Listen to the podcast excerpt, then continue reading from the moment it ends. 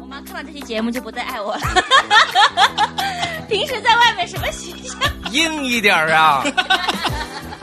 清早起床找妈妈是吗？所以其实我整个喝酒的这个启蒙是我的妈妈。头发也白了，就皱纹也多了，就就当时那个感触也挺深的。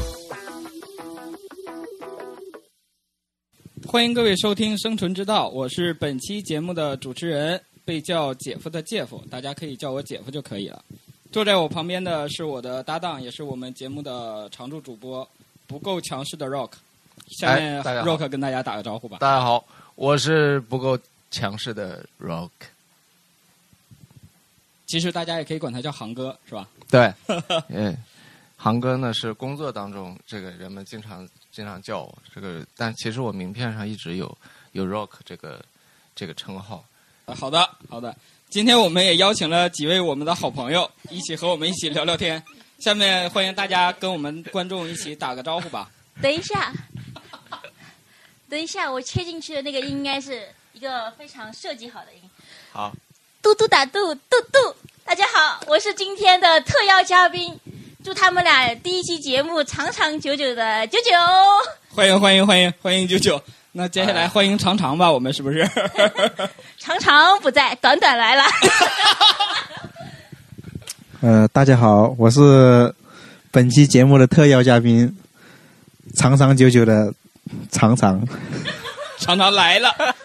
大家好啊，声音很浑厚。大家好，我是雪莉。哇，我们今天好简单今天的介绍很热闹。呃，今天主要是因为母母亲节快到的关系，所以我们今天的主题就是跟呃我们的妈妈有关。在我们日常的学习生活中，或者是一些传统的中国道德教育当中，我们可以学习到很多关于母爱的故事，像、呃经典的典故有孟母三迁呀，呃岳母刺字啊等等的。但是最真实、最伟大的母爱，肯定还是来自于你自己的妈妈对于你的关关怀和关爱。所以，呃，今天我们就是来聊一下各位在生活当中和自己妈妈的一些小故事。那么，我这边第一个问题其实就是想了解一下，大家如果用一句话来形容一下你自己的妈妈，你会怎么形容呢？谁先来说一下吧？呃，其实我每每次用一句话形容我妈呢，这个每每次都不一样。然后我刚才又想起我我妈的一个形容，就是来自呃呃，因为我我我是内蒙古人啊，然后所以我妈是来自内蒙古的呃都市女性。哦，所以所以为什么是是要加一个特指的叫都市女性呢？哎，因为呃，我是我是九零年的，我是九零年出生的，这个呃这个童年呢，其实赶赶上了这个，大家好像刚刚从八零年代，就是我经历了粮票，就是什么计划经济向什么经济转变的这个这个年代，然后就是大家开始有了初步的这种都市感。嗯，这种概念，然后从这种呃农村乡村转往城市去这个转变的过程，在我眼里就是还比较先锋的这种这种女性形象，因为她其实在国企上班嘛，然后哦等于是国企公司的这些同事啊，这女同事她们之间有一个共同呃向共同进步、共同转变的过程。所以你的妈妈就是阿姨会就是很时髦，啊，对，但是。很新潮，在那个年代来讲很新潮。哎，对，但是那个嗯时候他们的就是就是有时候去去这个百货大楼逛街，逛的很晚，我就是买时髦的衣服。但是呢，有一个特点就是，所有的人买同同一款，最后买回来 还像像工服一样，这款好像大家都买一样啊。但是呢，大家还是对于这种当时所谓的潮流也好，还是有有一定的追逐感。就是其实我在现在看来是其实是还挺先锋的一个女性。好的，所以航哥这边给妈妈的评价就是都市先锋女性。对，在对九零年代这个九零年代九零年代都市先锋，但其实那个时候大家对对于这个都市感的感觉和认知，其实还基本没有，基本没有，大家只是说潮流。只是其实都是跟风，就是大家有了这么一个概念，似乎有这么一个无形的驱动力去跟进。好的，九九呢？九九对自己的妈妈一句话有形容吗？或者一句话能形容下来吗？嗯，应该不是草原女性。比起比起航哥他妈妈身上这种就是草原先锋都市女性的这种感觉啊，我觉得我妈妈她是一个有一个非常就是突出的性格的女生，她是一个非常倔强的人，就是她是一个倔强的老妹儿，也可以说是她也可以说是一个天生的一个乐天派。所以我插嘴问一下，你妈妈就是咱阿姨是东北的吗？真不是，啊，好的，好她。是来自扬州的一个江南水乡的一个乐对观老妹儿。对哎乐观倔强的老妹儿，就是她身上嘛，说她是比较乐天派的一个人，其实是因为她是一个就是到哪里都能够和那个那个地方的人都打成一片。就是我妈就是无论是出去呃去参加别人的聚会啊，或者是出去工作呀，或者是就是在呃，或者是就是说对他们家亲戚我们家亲戚都会表现出一种就是非常就是能让这个非常能让这个气氛活跃起来，就是让很让让别人一眼就能接受他，就是很喜欢他，他有这种性格和能力，无论是亲和力很强。自来熟，对自来熟，就是亲和力很强，就是就是心态特别好，就是说可以说是特别大条，可以就是就是最让我觉得就是他很大条，或者是那种 心态比较好的一件事情，就是就是当时我妈跟我说的，她当时怀孕怀我的时候，就是她坐在我爸的那个摩托车后面，嗯，然后就是摩托车开的起步的时候，我爸就是往前就是呃嘟嘟加了两下速，然后呢加完速之后。你就出生了。不是加完速之后，我妈从就往前冲的时候，我妈从摩托车上掉下来了，一屁股坐在地上，我的天这这还挺危险的。呃，真的挺危险。但是我妈拍拍屁股站起来说没事儿，又坐上去了。坚强的老妈她甚至没有去医院做检查，是吗？对，甚至没有去医院做检查，拍拍肚子说没事儿。我就这样坚强的活了下来。从这件事情就可以看出，我的出生可能是个意外。所以，所以九九这边对妈妈的评价就是比较一个有乐观、乐天派，有亲和力，然后且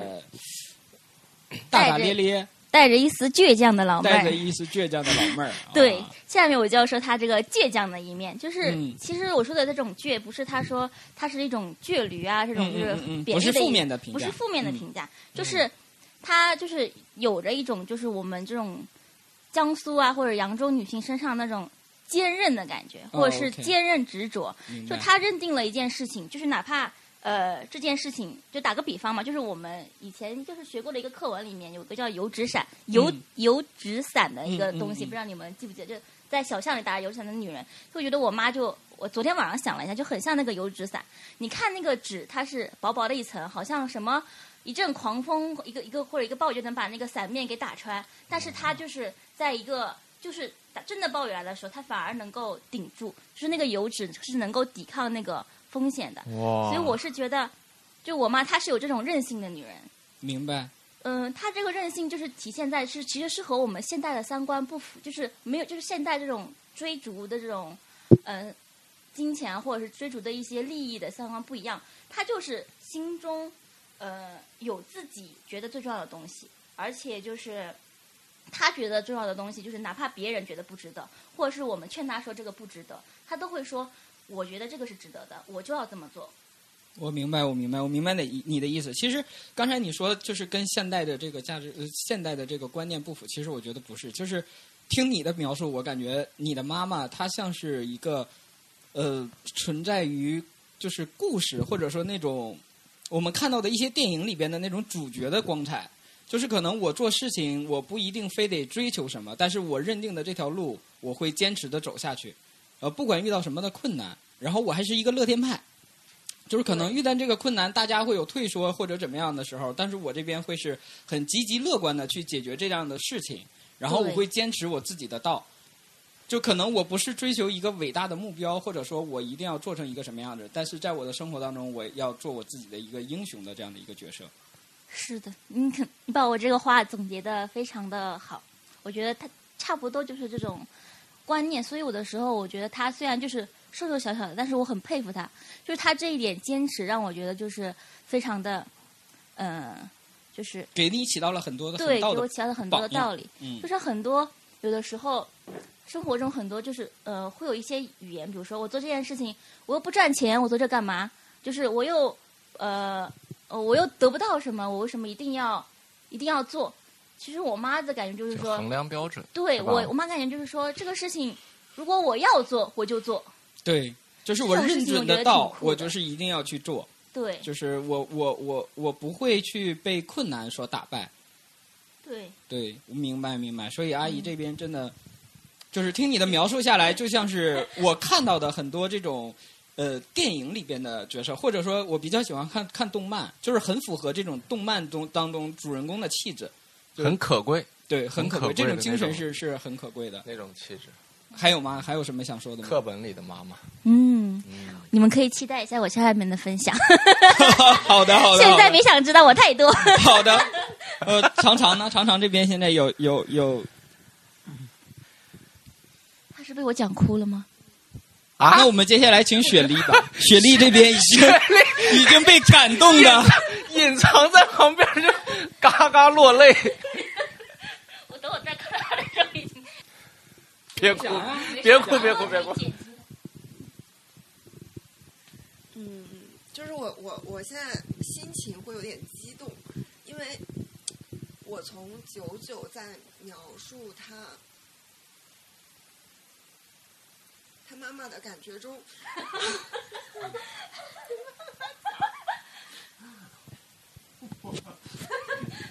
因为那张你也哭了。我想，我又想起那个表情我，克制，一定要克制啊！没有，现在这个环节只是说用一句话去形容你的妈妈，你可以就是你可以说的很简单，也可以说的很复杂，就是你可以把这些眼泪留在一会儿故事分享上。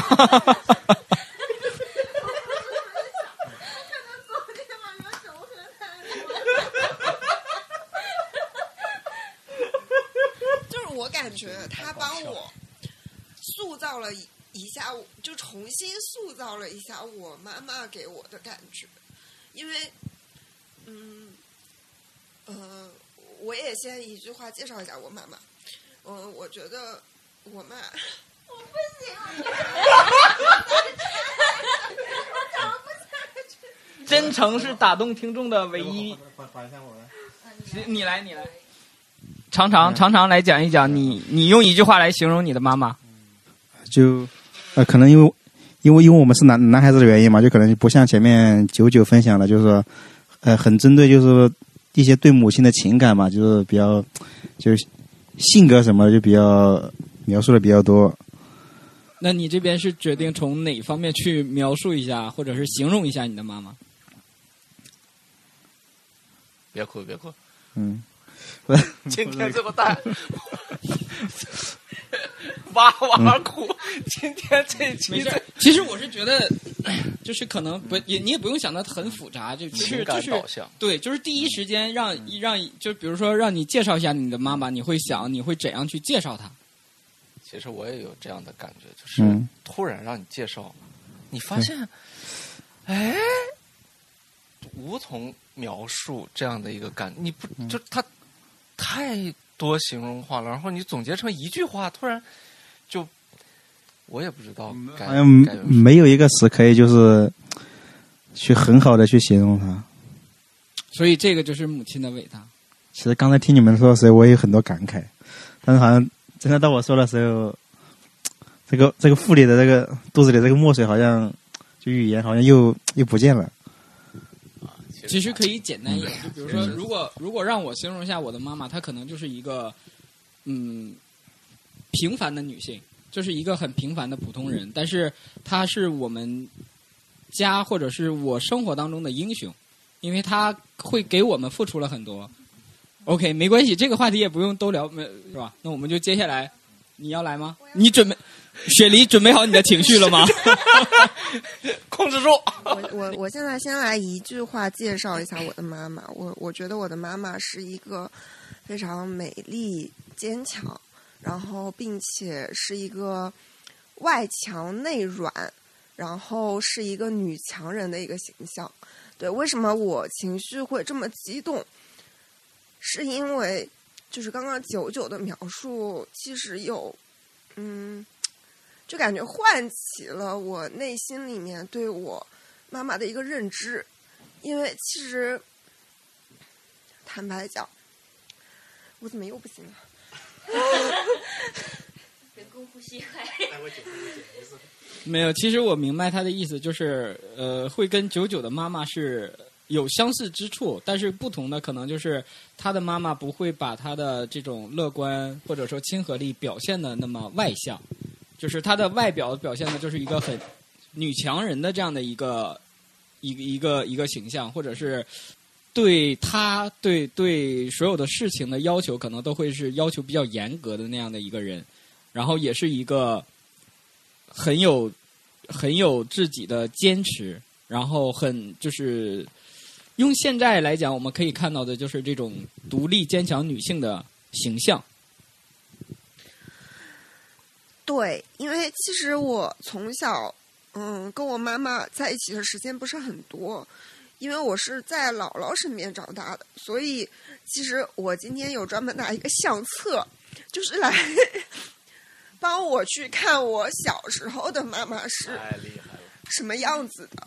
所以刚刚九九的描述就感觉有填补到我。明白小时候的这段空缺，所以我有点 泪崩。对，明白明白，可能让你回忆到了很多。嗯，OK，好的。嗯，他是我的一个热心听众。所以你们俩都是课本里的妈妈，是不是？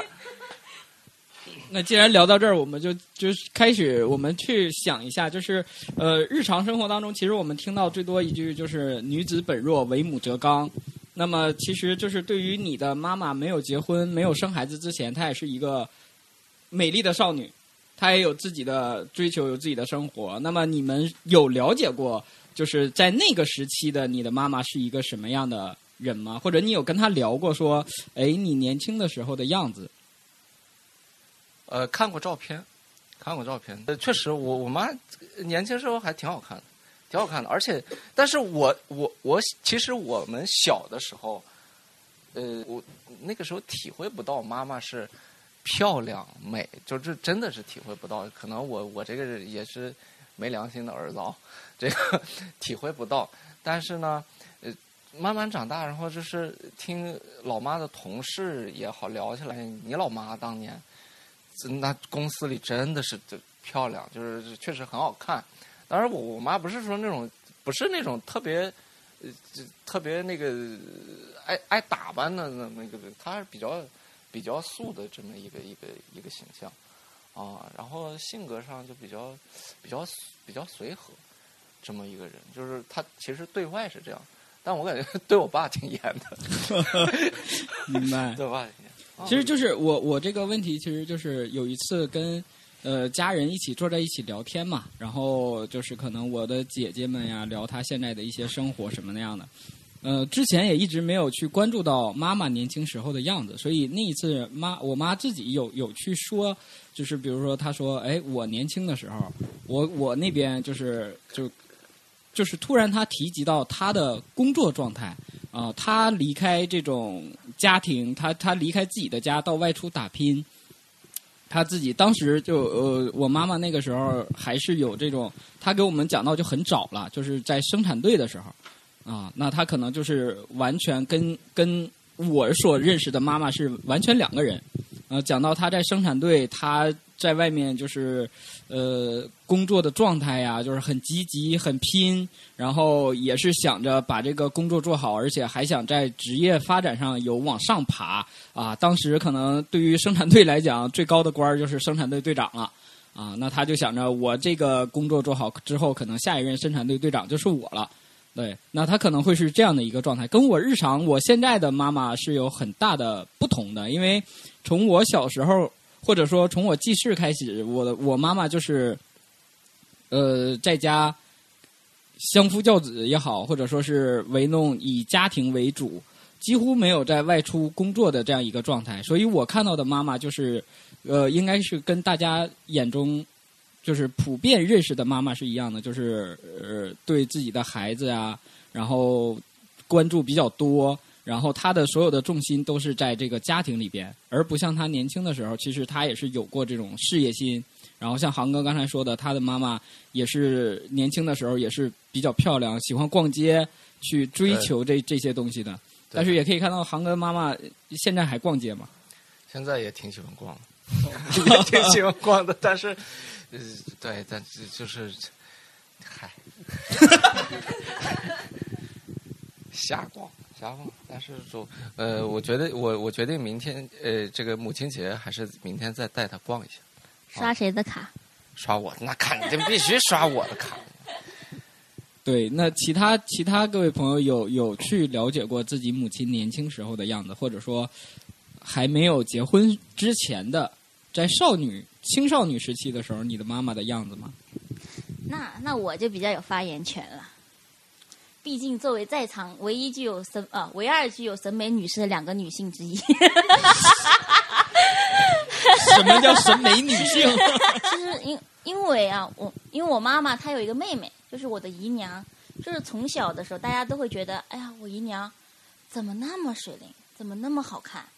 怎么那么会讨人喜欢，就所有人都会，因为我妈妈是个姐姐，我我我我她妹妹就是我姨娘，她就真的是所有人都更喜欢我姨娘一点，嗯因为她带出门的时候，我姨娘的嘴啊实在太甜了。就很会说话，嗯到现在为止她都很会说话，而且长得永葆青春，就是跟现几乎是和 Sherry 能保持一致，就是 所以看 Sherry 倍感亲切，像你的姨娘一样。真真的，我姨娘是个很会保养，她现在的身材可能就是呃，也比较偏向于那种模特的身材，真的是这样。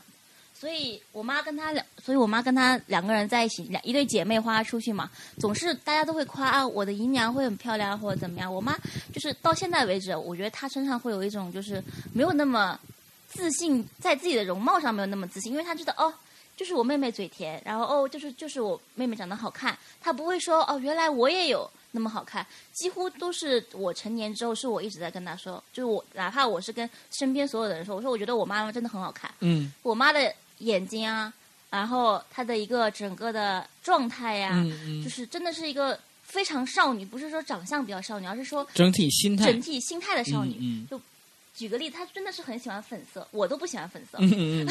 就是我从小的衣服都是，就基本上都是她喜欢的颜色，就是可以看得出来我的衣柜都是一水六的粉色。就在这个契机之下，就是呃有一年打扫卫生的时候吧，我在那个老抽屉里面，就楼上的一个老抽屉里面，翻出了一张就是不是一张，是一套我妈就是跟我爸结婚的那个相册，相当于那种艺术照，有嗯他单人的也有双人的，就是他拍艺术照的时候，就是应该是二十多岁的年年纪啊，他穿了一身旗袍，红红的旗袍，很先锋啊。红色的整个紧身的小旗袍。我当时翻开第一页，我就说我把那张照片就很高兴拿下去，我说妈，你年轻的时候这么好看呢？我妈说，我妈当时就很高兴说，嗯，是吧？可能是吧。还很谦虚，对，还还很谦虚，因为她就是已经习惯了，就是别人去赞美她。赞不是赞美赞美我姨娘，啊啊赞美对而不是再去赞美她，她就说哦，原来我也是很漂亮，所以她的一种这种对自己的外貌上的自信，都是需要我，就是我们去肯定，肯定她，嗯明白？这是一个点，就相当于嗯、呃其实她真的是。呃，就是一次艺术照，其实还两联想到另一次艺术照，就是我们全家去拍一个全家福的艺术照，大概是我上初高中的时候，嗯，就是那时候他就是去化妆，就是就是平常他也没没那么去化妆嘛，去化妆那个化妆师给他化完妆之后，他就是全场大概有二十几个人同同时在拍，那是一个很大的一个艺术影楼。就那个化妆师化完之后，都跟我妈说：“你是这个这个今天这个场上我看过最美的。”新娘就是你看，就是拍的是结婚照嘛，就是那种亲子的。你是这个场上我画的就是最美的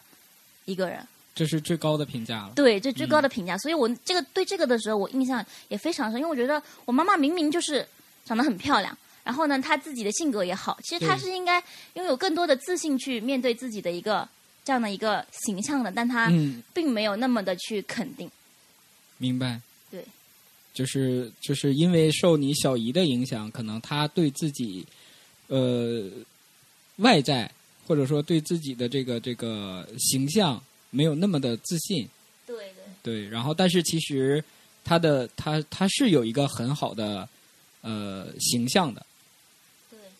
他也很，他也很爱就是去呃给自己做一些呃装点。他比如说他上次我跟那个常常就是我们一起去带我妈妈出去旅游嘛，嗯他都会搭搭好了一套一套衣服出来，嗯就他是有这种搭配理念的，就是。比是比我还好，因为我出去就是这一套这一套这一套，我带着带带行，他是会特意的去准备自己啊，我出游我要穿什么衣服，然后我出去干嘛干嘛我要穿什么衣服，他是会搭配搭配好，然后甚至会准备这种装饰，我是不会的，就是他会准备耳饰，或者准备项链，或者准备手链，或者是一个腰带，哪怕是一个蝴蝶结，他会对自己的整套装扮会有一些就是比较亮点的，他自己觉得搭配，哪怕那时候我觉得那个装配不好，明白。但他也是但是他很喜欢，会坚持自己对，他会坚持自己。他说、嗯我这个戴的挺好看的呀，但是他慢慢的、慢慢的，在我的这种话语的熏陶之下，他会慢慢接受我的意见，就说我说妈妈你穿这个好看，他就会说下次我见到他的时候，他可能就会装扮成就是我建议他的他那个点，他是非常喜欢就是呃我们去夸奖他，然后去在这个吸收我的想法去改变他自己，我觉得这一点挺好，就我们俩就像朋友一样。明白。那其实刚才前面你提到的，说是妈妈就是呃被被赞美的机会没有小姨那么多，那可能我们这边可能会想到妈妈会不会就是在不自信呀、什么的。但是其实，在从你通过你后面的聊天可以看到，就是其实你妈妈也并不 care 别人对我的评价或者怎么样，我也不在意这这些东西。就是呃，别人对小姨的赞美也没有使妈妈这边不自信。或者说会影响到她呃产生一些自卑的情绪，就是她还是会坚持自己，而且就是会依然有自己的一套呃想法，嗯或者搭则配，对对对，美丽法则，哪怕他是享受不到现在这种就是颜值的福利，就没有我小姨那种带出去别人就会给他几个糖，带出去就会别人给他几个糖这种颜值福利，但他依然活得很开心，比我强多了。常常呢，常常有有有了解过年轻时候的妈妈吗？呃，年轻时候妈妈就是对对以前了解很少，因为因为像以前可能就是说，呃，年轻的时候他们都在外面打工嘛，是吧？可能嗯嗯留下的照片就是我看年轻的时候，应该呃，就大概就就和我爸结婚的时候，大概就二十五六岁之后的照片吧。就二、嗯嗯这个之前的照片基本上没有看到过，就看看到的也是就是说以他们以前在外面就是可能在公园里面就是这种穿着穿着白衬衫，穿着那种那种什么那种小的那种裙子，啊对小小裙子嘛，然后、然后染染染那个就是波浪的黄黄的头发嘛，也是那种很就是很时髦的感觉。对对在当时带很着眼泪了。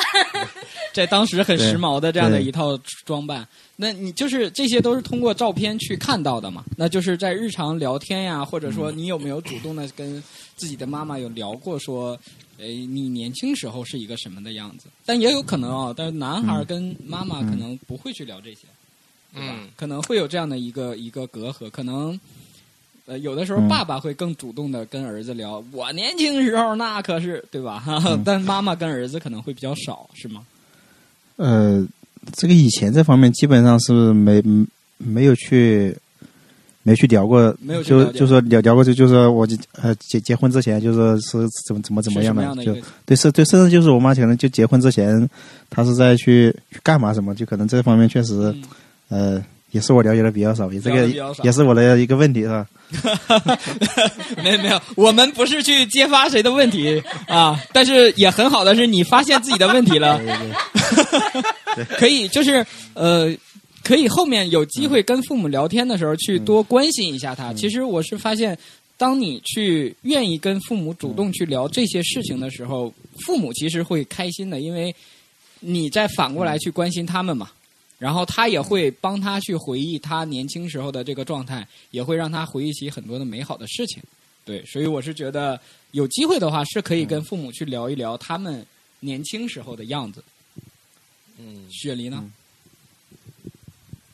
嗯我妈妈呃，就是在我没出生之前的事情，其实也有呃听家里面的人讲过。然后我印象比较深的、深刻的是两件事情，一个是就是呃那个年代，就是家长总归会在你二十来岁的时候安排相亲，然后我妈妈也属于那个阶段里面比较先锋潮流的。她呃，据描述是这样子的，说她当时相亲的时候穿了一套红色的西装，就是在当时还是蛮先锋的。然后结果对方的家长看完之后，马上跟自己的儿子讲，这个女人不是过日子的女人。hold 不住了，hold 不住了。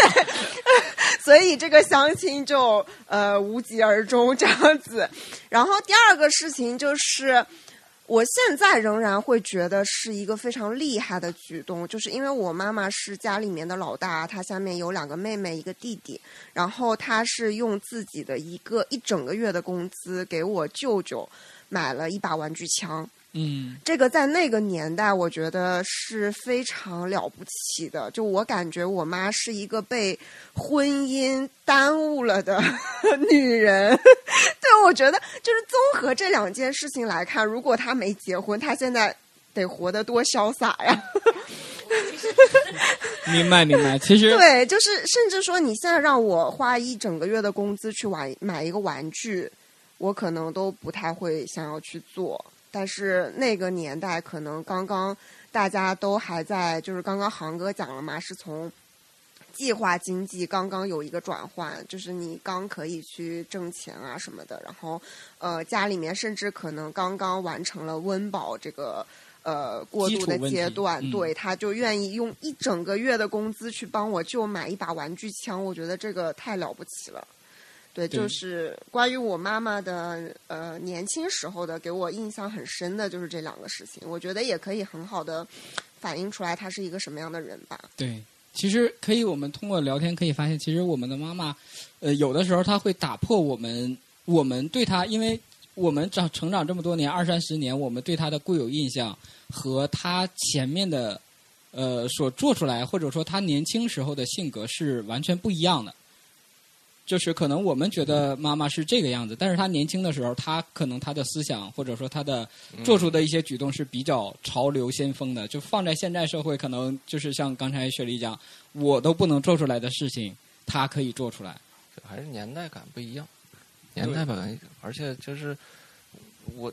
我我就是我在小的时候，大概三四岁的印象里，我感觉就是那个时候好像人们喜欢跳舞，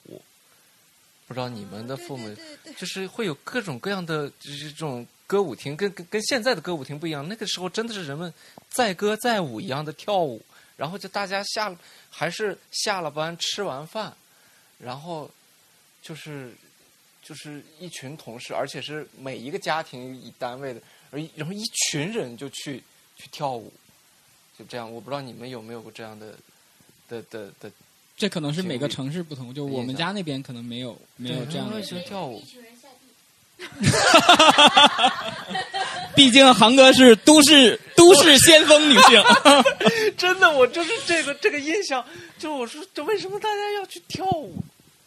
对这个可能就是不一样，因为可能如果在东北的话，就是下了班之后家家聚会喝酒啊、打麻将这种会多一点儿，是是这样。然后呃，其实我们刚才聊了一下，就是妈妈没有成为妈妈之前的样子。那后来妈妈生下了我们之后，在你们每个人很小的时候，或者说在你现在回想起来，在你小时候。呃，让你记忆深刻的一件关于妈妈的事情是什么？有有有想聊的吗？有，那还是我先还是我先。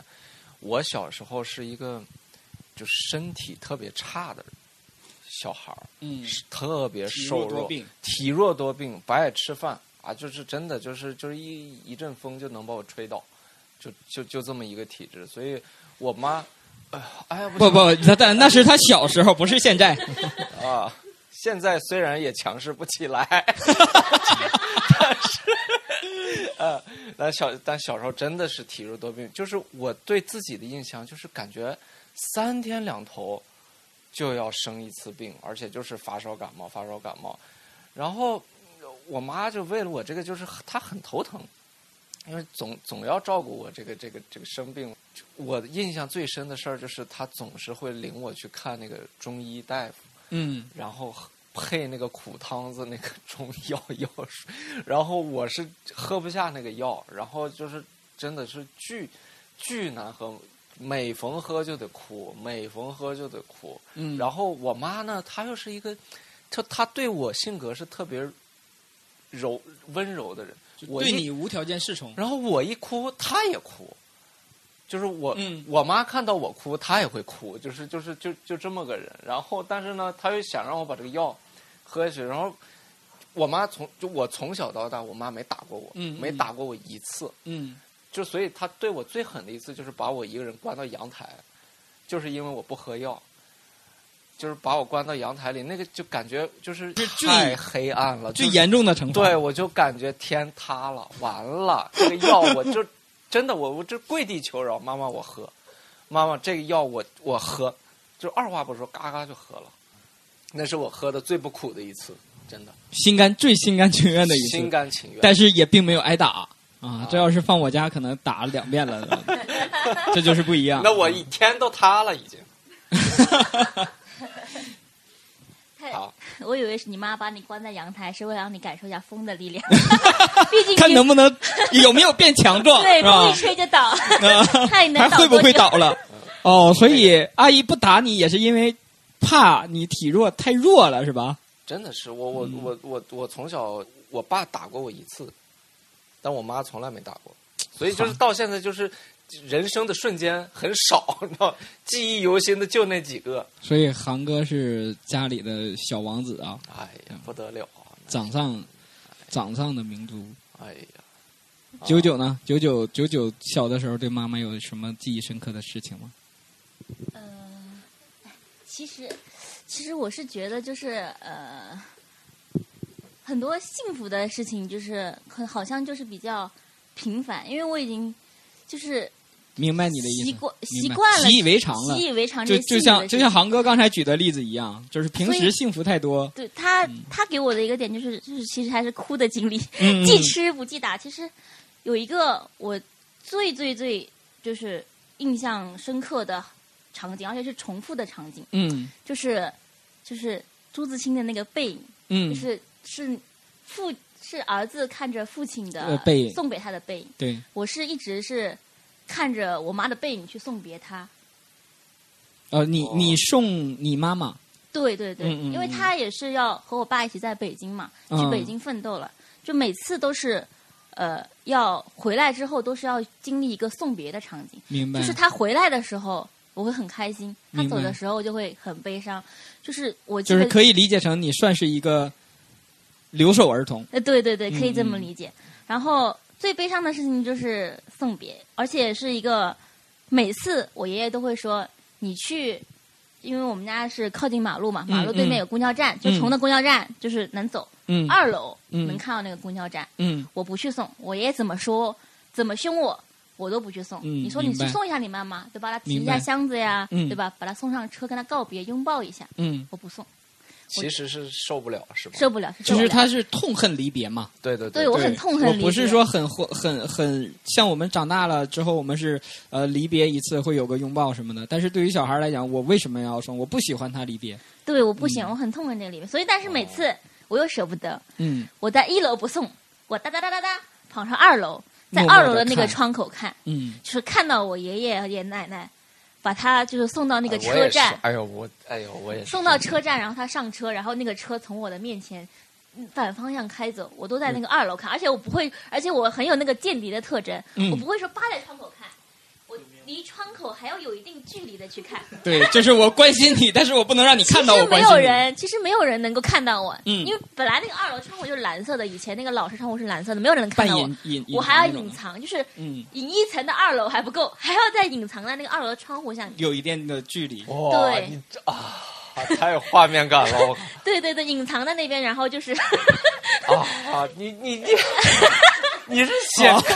你是写课？我天哪是！对对对，隐藏在那边，然后送他们走。就是这个场景，我经历的不是一次，嗯，就是就让我印象深刻，应该是三次。因为小时候我不有这个概念，就长大之后基本上是在上完大学还是高中，大学已经没有那么渴望父母了，是在高中的三年是最最最最就是，呃，对，因为你的在那个时候，你的自我意识形成，然后有自己的观念，然后你可能会想为什么要分开，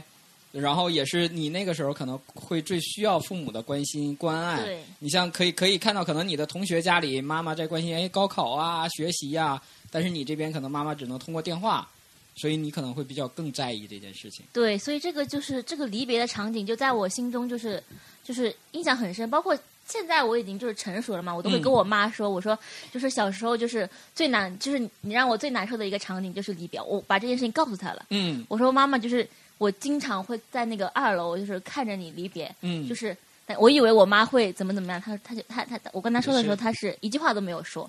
她反正自己心里面也有很多自己的对他可能有自己的心酸和无奈，也不能去说出来。就是你是经常这就是次数很多很频繁是吗？没有没有一年一届也就一次啊一，年对就因为一年可能就春节回来一次见一面，然后就送走了，然后中间可能就再也没有见过。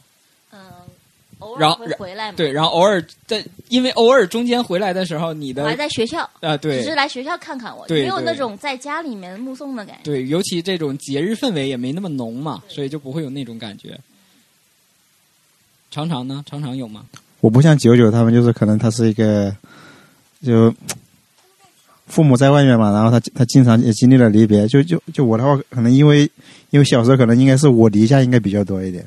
因为可能就是说像呃初中之前嘛，是吧？就他就当那就那个时候还小，可能就情感没那么丰富，就嗯他他们是都在在外面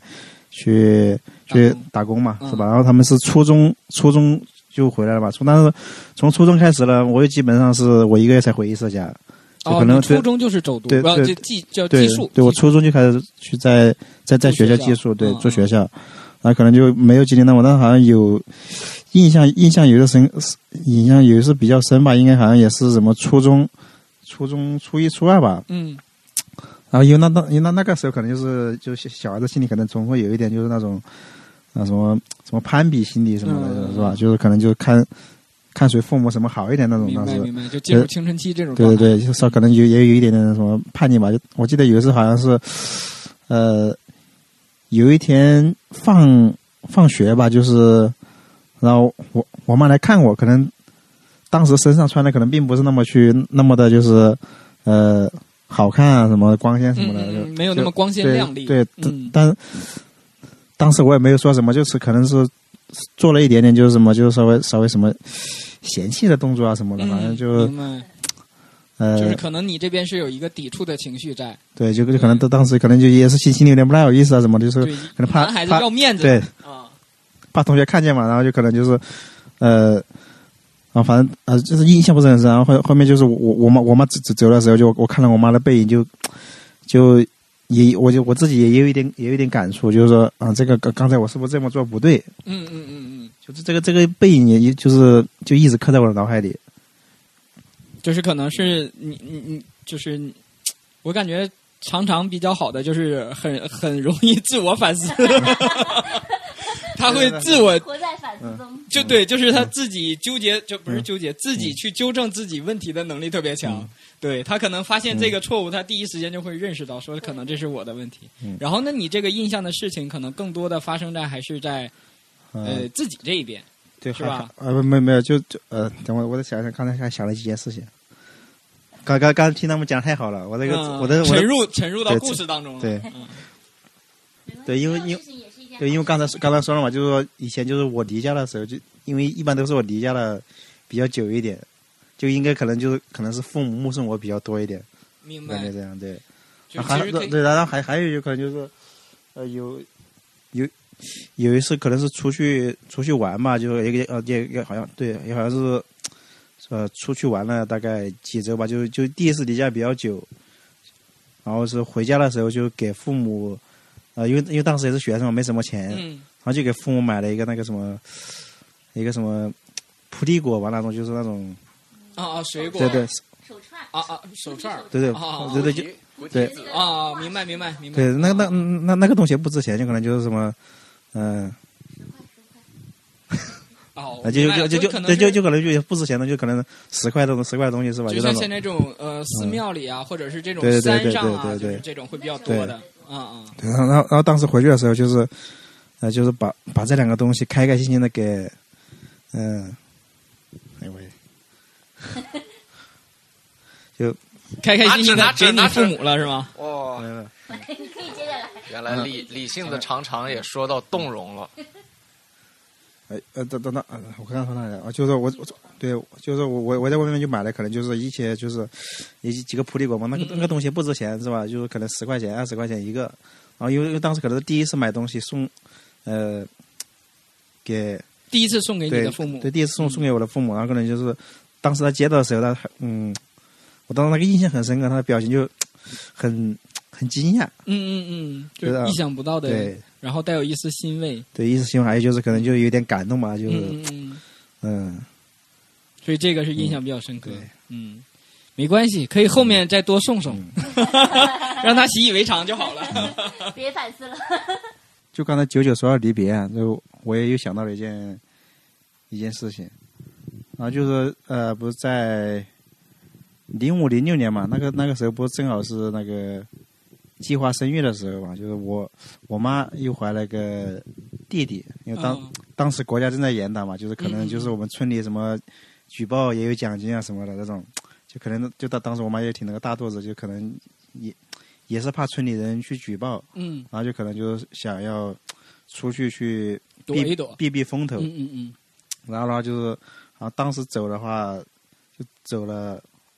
好几个月，然后每然后我我的话可能就每天就在在在家里就是站在一个就是小门后面，就就就拿着那种螺丝刀在在刻在门后面刻刻上一个妈妈的头像，嗯嗯，然后然后每天就是呃妈妈你什么时候回来？这种，就嗯。哇，就就这种，然后就是呃画画画个妈妈的头像，然后在下面画那种呃呃画个正字，就是一到啊就是一天了，妈妈啊这个时候还没有回来，然后怎么之之类的这样的，就这个这个这个印象，我就是我现在就还是还是很很有很深刻。对很深刻的，那你当时知道你妈妈就是嗯离开，就是呃离开嗯家这段时间的原因吗？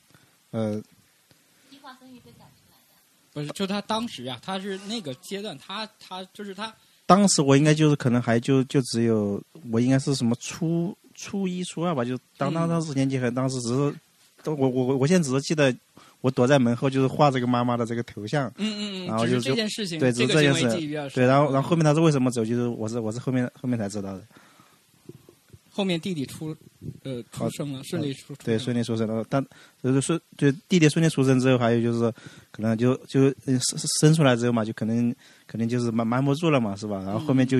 就因为因为也是我我也是在外面读书，然后是我就就放假回来，我妈才跟我说的，说她是就是就是他。他他在家吃饭吃的好好的，然后忽然就嗯村里有个人打电打电话来说，他说那个什么计生办的人开车过来了，嗯你赶紧躲一下。哦，然后我妈就说，她说就就当时听听听到都都都吓懵了，而且当时我爸也不在家嘛，是吧？然后他就把那个什么碗筷赶紧放下，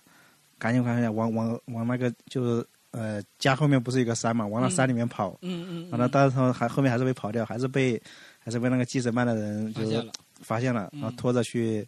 呃结的扎这种唉。就当当时就是这个社会就是这这个样对子，对对对，社会政策时代不一样，那这个确实是这样。那关于你这个事情，你后来有跟妈妈说吗？或者说他们有发现你刻的这个东西吗？呃，这个事情没没有没有和他们说，哦，他们现在还不知道。对现在不知道。哦，然后就就这个也是说算是一个就心里的一个一个小小故事、小秘密吧。对对对，自己心里的一个故事。当时也是一个寄托，其实自己对的想想念妈妈。对，因为就因为这当当时也小，也也没有什么手机啊，也不能打视频啊，是吧？对对对，就当当时可能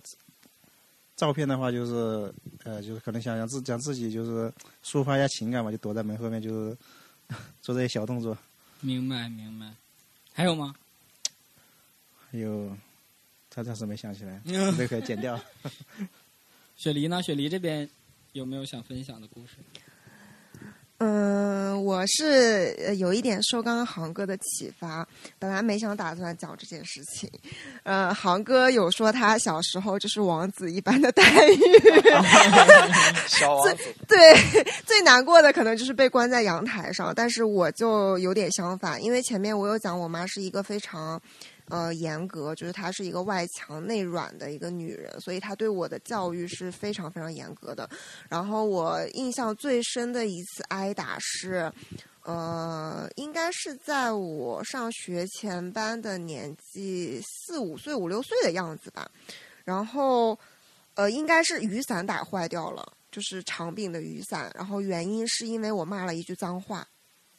对，现在我是非常理解的，因为他就是在培养我的一个教养，对，塑造我的人格的过程中，呃，可能会比较呃激烈一点，但是当时就觉得是不是？就是妈妈不爱我了什么的，然后真的很痛，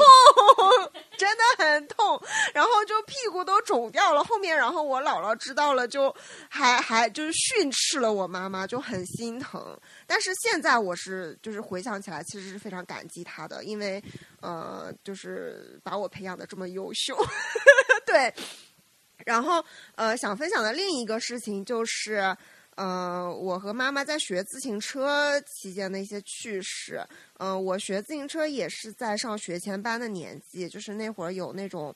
呃，就是一个小小的自行车，后面有两个辅助轮，对，然后呃，刚开始嘛，大家经历的过程都是先用辅助轮去骑，然后后面就是我妈就要把我的辅助轮拆掉，去带我学自行车，然后我们就是因为可能因为当时太小了，所以学自行车就是还经历了一段时间，我们会每天晚上吃好饭之后。去呃，当当时住的地方旁边有一个操场，学校的操场，但是那个操场还是沙泥地的那种，所以我印象非常深刻。因为就是学自行车要不不停的摔倒，就真的就摔到那个沙子会渗进我的膝盖里，然后回家的时候，我妈就会帮我去把它挖出来，然后帮我消毒。对，真的，我学我学自行车的时候经历了非常多的苦难。想到的画面是血肉模糊。对对对对，但是其中最有意最有意思的一件事情是我们两个有一次是我记得非常深刻，他应该是在家里面就是呃晚晚饭之前焖了一锅。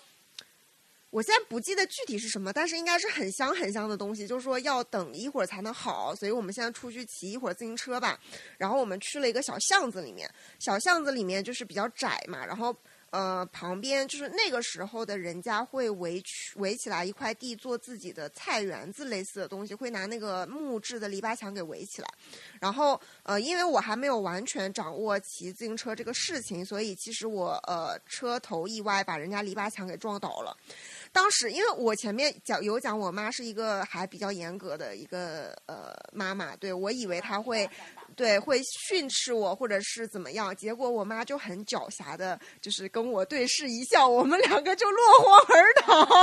就是我感觉那一次给我印象深刻的原因，是我看到了一个不一样的妈妈，就和之前严厉的，对对，严厉的妈妈会有点不一样。然后当天回家的那一锅，呃，应该是肉之类的东西，就格外的香甜，变得更美味了。对对对。所以就是这两个事情就刚好相辅相成，刻画了我妈不同的两面吧。嗯，对，就这样。刚刚我也有在你家家里面找有没有雨伞的痕迹，一时间没有看到。好的，听了各位的分享，其实对自己小的时候妈妈的记忆还是比较深的，然后也其实可以听出来每位。呃，分享的故事当中，其实对妈妈的依赖还是比较多的，就是希望跟妈妈能够更多的在一起，妈妈的陪伴啊，呃，欢声笑语啊这一系列的。嗯，像前两位，像像像长长久久的分分享，其实更多的就是别离嘛，那就是幸福填充的更多，但就是这种伤心的回忆，让他记忆更容易更加深刻。呃，随着时间推移，我们也是慢慢长大。那在我们慢慢长大的过程当中，我们也会开始去有自己的独立人格、独立思维以及思考。然后在这个过程当中，其实呃，我们成长过程当中第一次最重要的时期就是在青春期。呃，在这个过程当中，我们会形成自己的价值观。所以在呃青春期的时候，就是我们可以看一些影视剧的作品，母子或者母女之间的矛盾都是在青春期这个过程当中去去形成的啊。所以就是想问一下各位，在青春期的时候，有没有跟父母之间，或者说跟妈妈之间，有没有哪些相处上有变化吗？或者说有矛盾吗？相处上，呃，哎，还真就是我跟我妈相处的矛盾，其实还真不多，嗯，还真不多。毕竟你是小王子。其实真的，我其实、呃小的时候就是性格比较软的，比较软的一个人。随和，不要说自己软，男人怎么能说自己软？好的，比较这个一个不长不长，一个这个我软我软。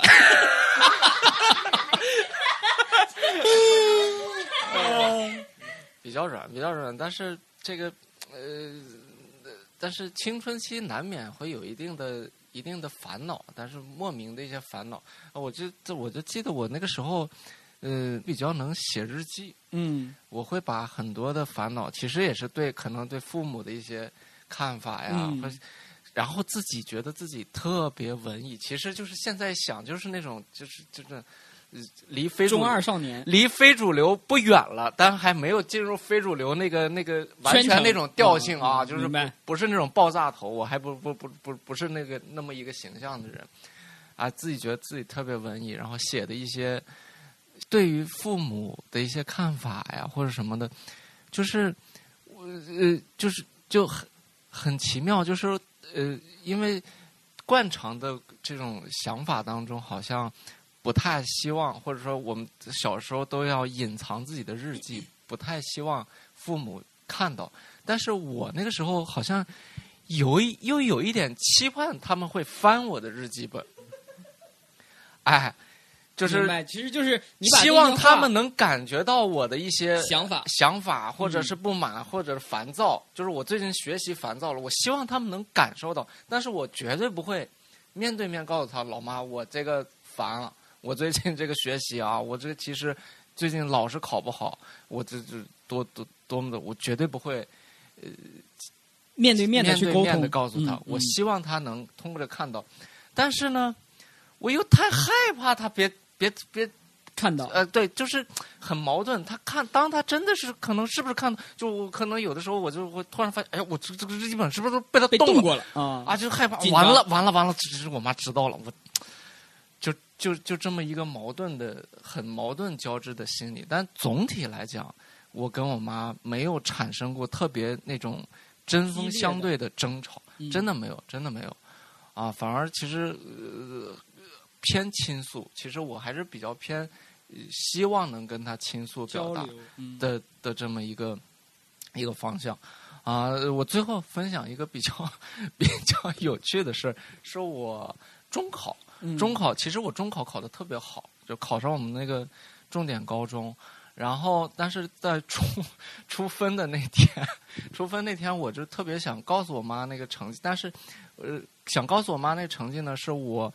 不知道我这个分数是算好还是不好，因为我那个分出来以后，我跟我周围的同学去交流，我发现我那个分数其实是算班级里的中档，但其实是考上了，但是我当时不是先出分嘛，嗯嗯嗯。然后那天我妈上班，我电话查分，查完分，然后就是给我妈打电话，因为那个时候我是打她这个这个这个这个公司里这个座机电话。嗯，那天我妈下午就不知道在开会还是干嘛，一直不接，一直不接，然后我就特别想告诉他，其实我我分享这个好消息，不是分享好消息，就是赶紧把这个事儿寄托出去，我心里啊消除掉这个焦虑。嗯。有另外一个人家人知道我考了这个分嗯。而已，但我其实不知道自己是好还是不好，嗯，就很忐忑。结果我打了 N 个电话，就是我妈都不在，嗯。关键是他们是那个科室里的一个公用电话，嗯嗯嗯，我打过去就有科室里的人在接。我说你干嘛？就哦，我就就找我妈。我说谁谁谁，我找我妈。嗯然后说这有什么事儿？我然后我还不好意思说这因为我怕万一这个分数考的不好，人家就是怕别人说三道四。我说有急事儿，有啊急事儿。然后啊，反正你麻烦找一下他。然后好的好的好的，等一会儿我又又打，我说那个找着了吗？说没有，就是你妈好像在开会呢，就是再再等一会儿。再等等，嗯，最后当天下午，全科室在找我妈说：“你赶紧，你赶紧回，你看看你儿子咋了？你家有急事儿，你家有急事儿死，了。急死了，小王子急坏了都。急坏了啊！反正就就就这么一件事儿。然后当我找到我妈，我告诉我我说我妈我考了五百五百四十多分，考五百四十多分。我妈说啊，我挺好啊，啊就就很淡定，啊就很淡定。嗯，然后我那个急性我这没了，就，哎，就这个情感感觉没寄托完，没寄托完，然后就、嗯就这么就结束了，嗯，哎，就就特别就是这会有失落，特别失落，然后就是就是感觉没有评价和反馈，就是你好还是不好没有，对，就是我期待已久的交流期待和反馈，你啊、都没然后有给我。还持持续焦虑，持续焦虑啊，然后就赶紧再再再问问我爸。爸 给王爷当天全科室也是小王子找你了，别再不接了。OK，小王子，好的，九九呢？九九这边和妈妈青春期这个相处模式有变化，或者有什么事情吗？发生？我有点怀疑，咱们青春期是不是都是一样用电话沟通的比较多？没有没有，你的青春期应该开始用手机了，应该。嗯，没有没有没有，就是我当时是应该是呃高中吧，嗯你，很难想象，我们那时候我们那个高中啊，它的电话是电话亭，就是你公用电话，可以说是学校的对插卡电话 IC 话卡 IC 卡，对对对，那个 IC 卡是要付费去购买，一张是五十一百都有。对，我们那是嗯十块的，没那么多零，就是买了一张十块的，或者是几块的，或者投币，反正就是插卡。对，还插卡投币的。我记得嗯是插卡，然后输一串或者是其他数字，因为我那个具体的方式我记不得、嗯记不清了。嗯嗯嗯是我那时候跟我妈沟通的方式，也是学校里大事小事天下事，一插卡，那个开始计费，然后我就开始沟通。嗯嗯其实也会碰见航哥说的那种。啊，小王子上那种情况，就是你兴致冲冲的要跟他分享一件事情，嗯，人不在，人不在，对，或者是人在了，没有那么你期待的接不住反馈。接不住我的情绪，对对就是当时应该是处于那种就是，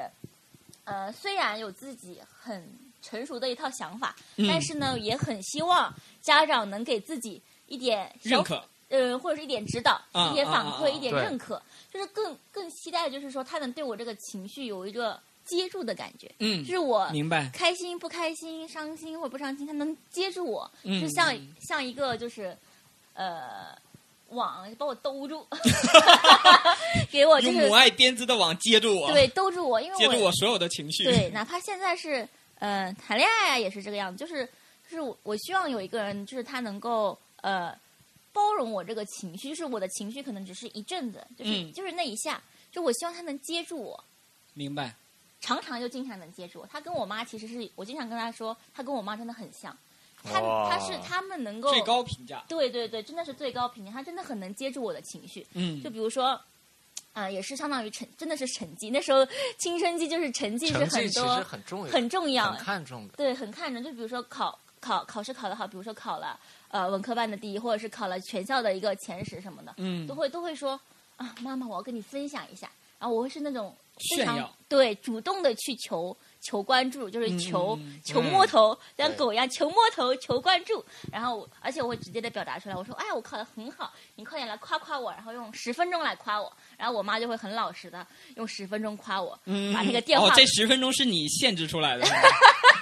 对提的要求。对，基本上每次都会用到用掉一张电话卡，就是我跟我妈的沟通，就是在青春期在学校里的那个电话卡是用的最长时间，就是每次都能打个电话打个十几二十分钟。可能现在有的人大嗯，或者是跟家长沟通都是哎呀几分钟，话说完了五分钟以内，问候完天气，问候完吃饭，问候完身身体挂掉了。嗯，其实那个时候有那么多话可以讲，包括现在我跟我妈也有很多话去讲，就是因为那个时候培养的一个基础，因为我知道她是一个能接住我的话头的人，就是能够让我的话扑通掉下去。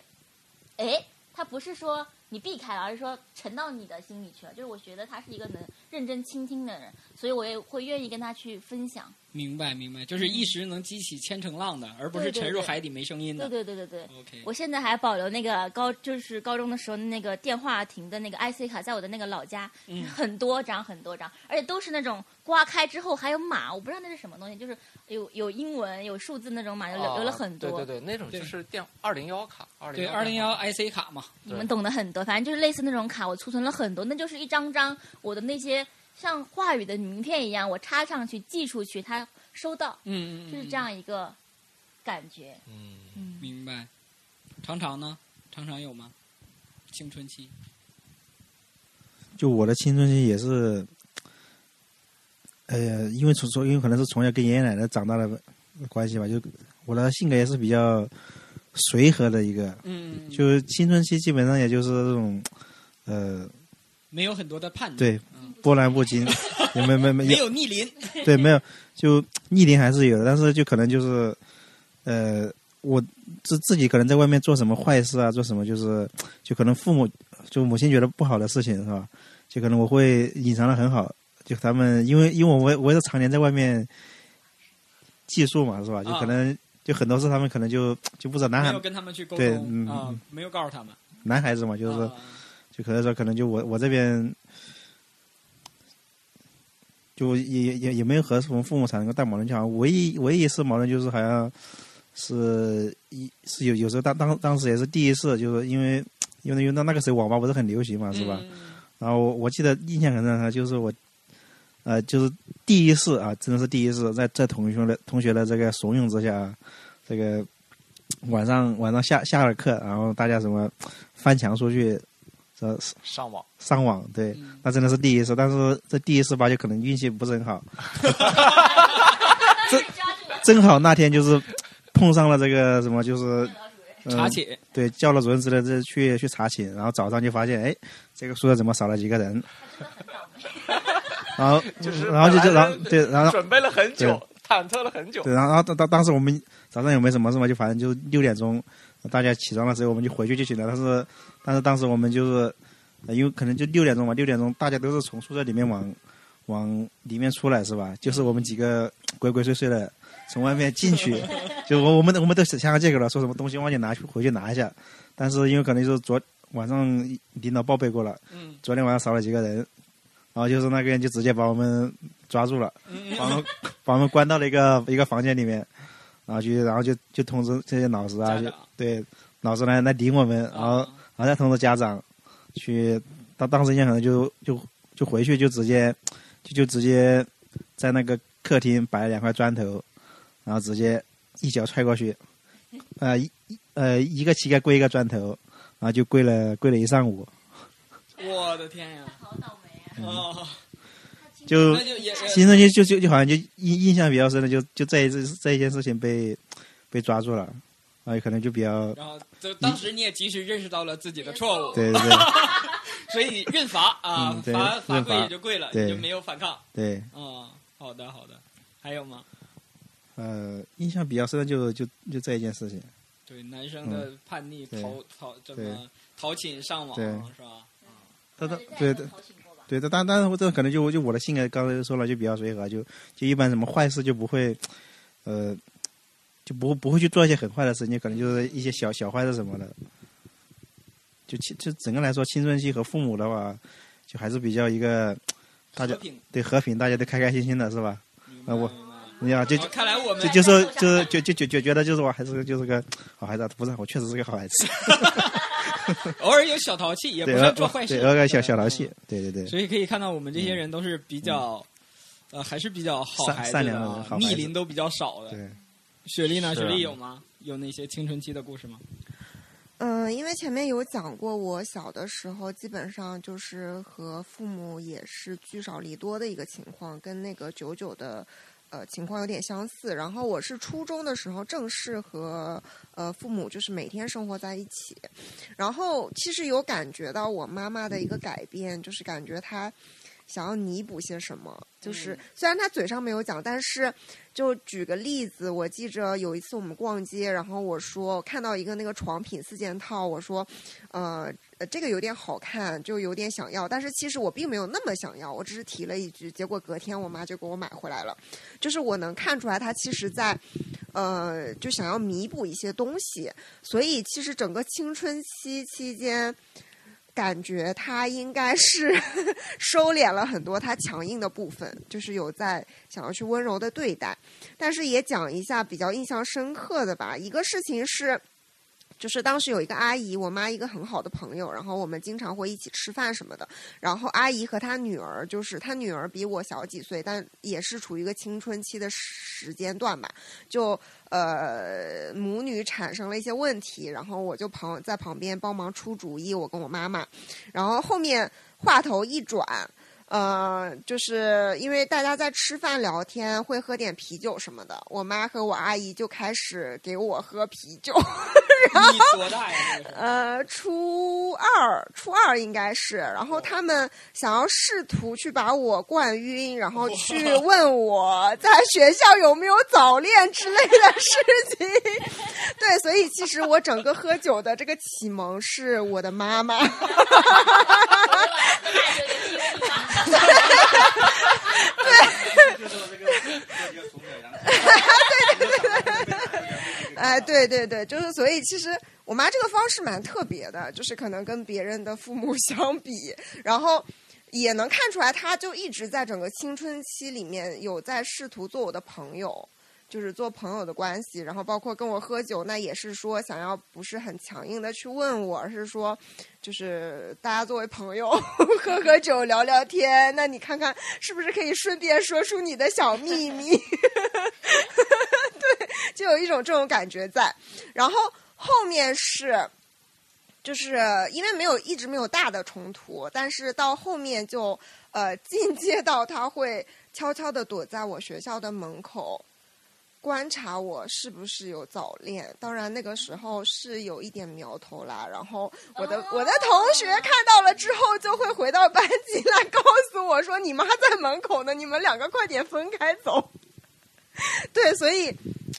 整个青春期应该最大的矛盾点就是在这个方面了，因为我的学习还是蛮好的，没有让他操心过。那所以你就是呃。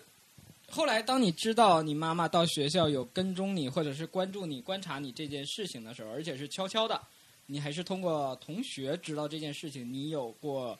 反抗吗？或者是有跟他对抗过吗？嗯，也有啦，但是其实也没有很激烈。然后我妈妈总会找一些拙劣的理由，比如说。呃，我不知道是巧合还是怎么着啊？因为当时我印象最深刻的那次，我妈是说，呃，我是来接你的，因为我们等一下要去和我爸的朋友们一起吃饭。对，当时是就是最，嗯，直面的那一次，他是用了这个理由去做。解释解释对，但是后面呃，因为也没有很直面，就是我知道他在悄悄的做这件事情，我不知道他是不是知道我知道，反正就是我们也没有去很公开的去聊这个事情了。嗯嗯，就是总归不是一个很激烈的，就是什么青春期遇上更年期的这种桥段，倒也不是。对，所以就是我们生活当中还是比较美好的。啊，没有影视剧的那么夸张，是吧？对。啊，其实我可以听出来，大家每个人在青春期的时候，呃，尤其像前前前面航哥和这个九九说到的，其实他们更多的会有会产生倾诉的欲望，而且是被肯定的，就是希望得到一些反馈。呃，但是这个反馈呢，又不是说我直接就是，其实就像航哥刚才说的，就是我会把它写到日记里，但是写到日记里呢。我希望你能知道，希望他，但是我又不希望你被发现，对，所以这个东西就是希望得到关注，在那个阶段更多的就是得到关注，得到认可，就是希望得到关注，才有了这个写日记的动力。但是每当写完的时候，其实情感已经寄托完了，就觉得不需要被看到了。我就写，就这真的就是感觉我的情感已经放到日记本，就不需要在他被看到。结果。万一被看到，完了，内心的小秘密被发现了。对，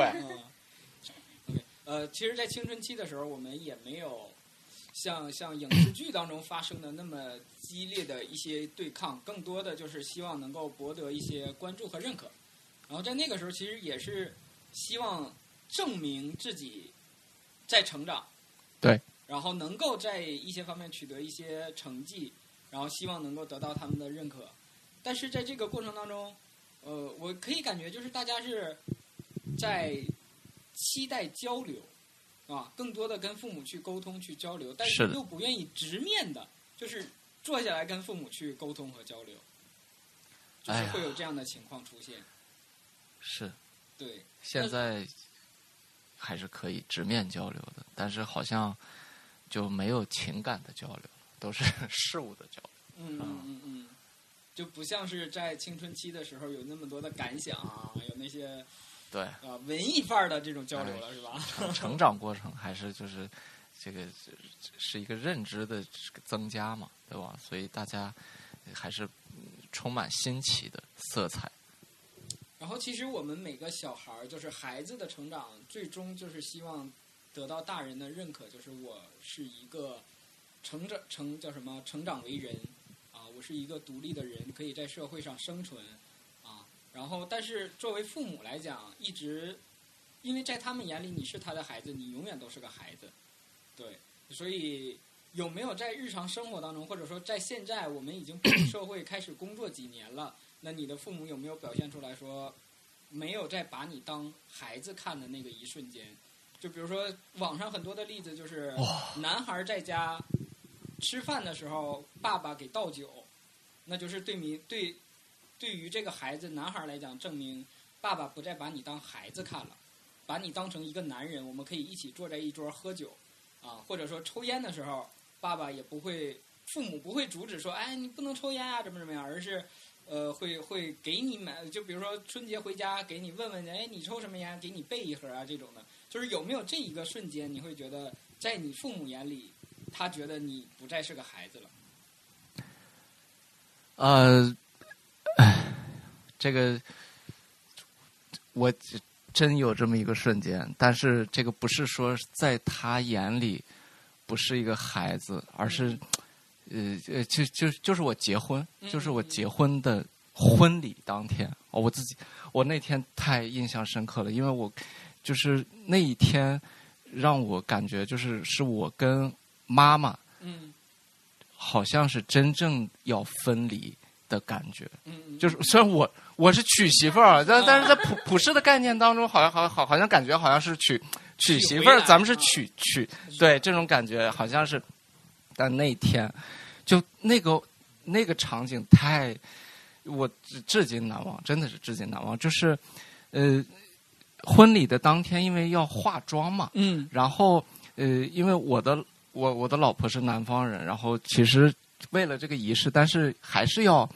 呃。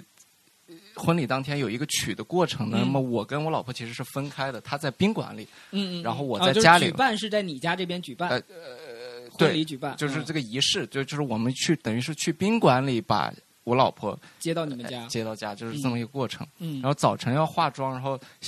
然后但是你这个化你那个那个那个摄摄像里面肯定是说新娘在化妆，新郎也在各自在化妆，，嗯。但其实那天是我跟我妈一起去化妆，因为她老人也要化嘛，嗯嗯嗯要化，然后我爸不用化，嗯。然后就是说这个妈妈要要要有个定妆，要化妆，然后那天就起的特别早，就是说你们五点就要得来，嗯。得来，然后就是，呃然后那天早晨就是起起起特别早，然后因为家里就来了很多人，然后我的、嗯。我的舅舅什么时候来做一些什么早餐，就是那种去结婚的早餐，嗯。家里很忙，然后那个时候我跟我妈就是从一个很嘈杂的环境，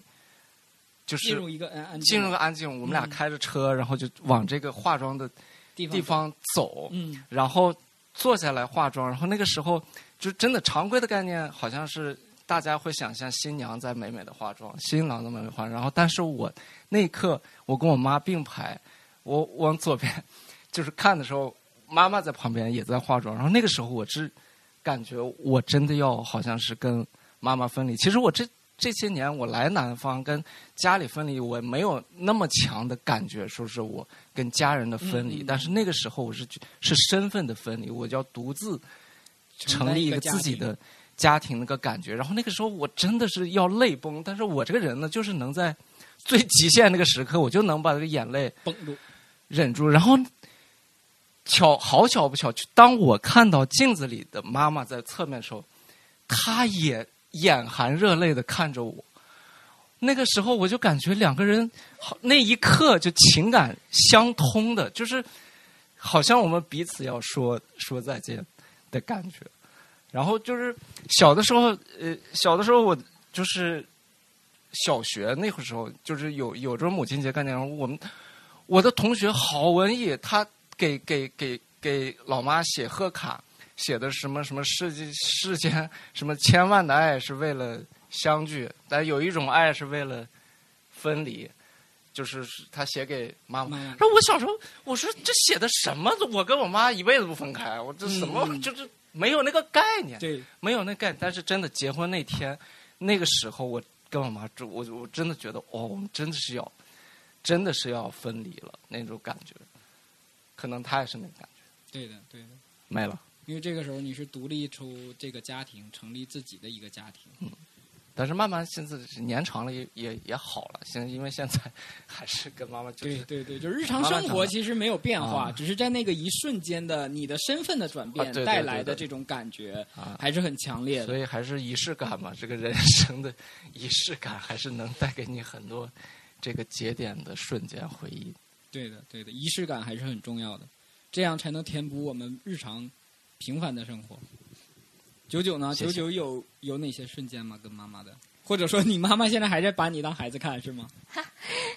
首先因为我年纪的关系，比你们都很小，对对对对，在 呃，你们眼里我可能还是个孩子。我们说一下，九九今年刚十六啊。可能在我妈眼里，就从真的是从就是这这个，就昨天看到这个问题的时候，我都在想啊，我妈有不把我当过孩子吗？嗯没有，就是其实呃，常常也能看得出来，我妈就是在我妈跟我的相处中，她从来都是把我当成一个孩子，她自己也是个孩子，她把我也当成一个孩子。嗯。就是我觉得最，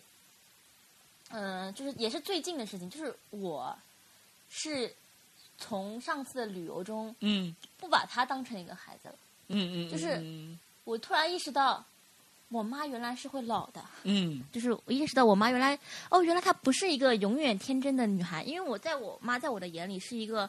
永远天真，就是永远永远快乐的一个小女孩，就是我永远把她当个孩子，可能没有把她当过妈妈，或者是那种很沉重的母爱，嗯没有。我觉得我们是朋友，就是我经常会说一句话，就是，哎，咱俩什么不能说呀？就是咱们什么都能说，嗯然后什么都能玩儿。包括我在上大学的时候，我妈还带着我和我的表哥，我们一起去欢乐谷、去朝去恐龙园。嗯我妈都是上山下海，就是各种过山车玩的比你们还开心。对比我们还开心。她永远也不怕高，就是不怕高、不恐高、不怕水，什么都不怕。她就觉得我是她，我觉得她甚至比我还年轻啊。所以我的心态里一直把她当成朋友。嗯